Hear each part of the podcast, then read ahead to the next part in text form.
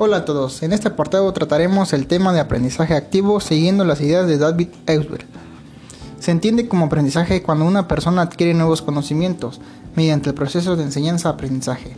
Eusberg postula que el aprendizaje implica una reestructuración activa de las percepciones, ideas, conceptos y esquemas que el aprendiz posee en su estructura cognitiva.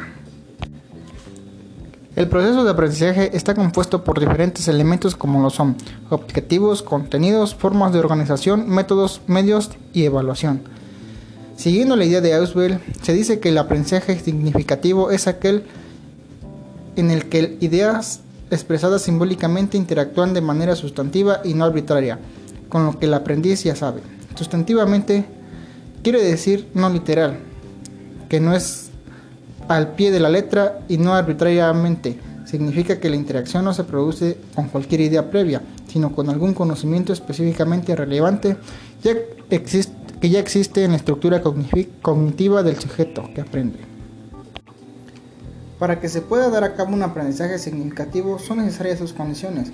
En síntesis, se puede decir que la primera condición consiste en que el material didáctico sea apto para el aprendizaje del sujeto cognoscente que se ajuste a sus necesidades e intereses, así como a su grado de comprensión. La segunda condición requiere que el alumno esté dispuesto a aprender, que realmente encuentre en los nuevos conocimientos un interés de estudio.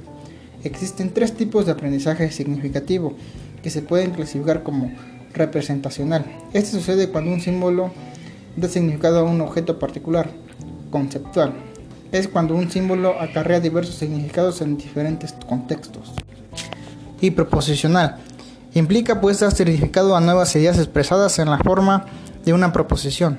Los aprendizajes representacional y conceptual son requisitos para el aprendizaje proposicional, pero el significado de una proposición no es la suma de los significados de los conceptos y palabras que contiene. Dentro de la clasificación de aprendizaje se encuentra también el aprendizaje mecánico, el cual consiste en la memorización de los contenidos sin necesidad, sin la necesidad de una verdadera comprensión y el cual queda propenso a un fácil olvido. Debemos aprender a diferenciar este aprendizaje entre aprendizaje significativo, el cual es continuo y consiste en relacionar los conocimientos que ya posee el alumno con los conocimientos nuevos.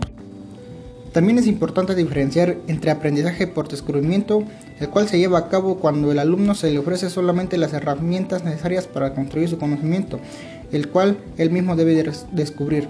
Por otro lado, el aprendizaje por recepción se lleva a cabo cuando se le ofrece al alumno el contenido tal como es, es decir, el contenido final.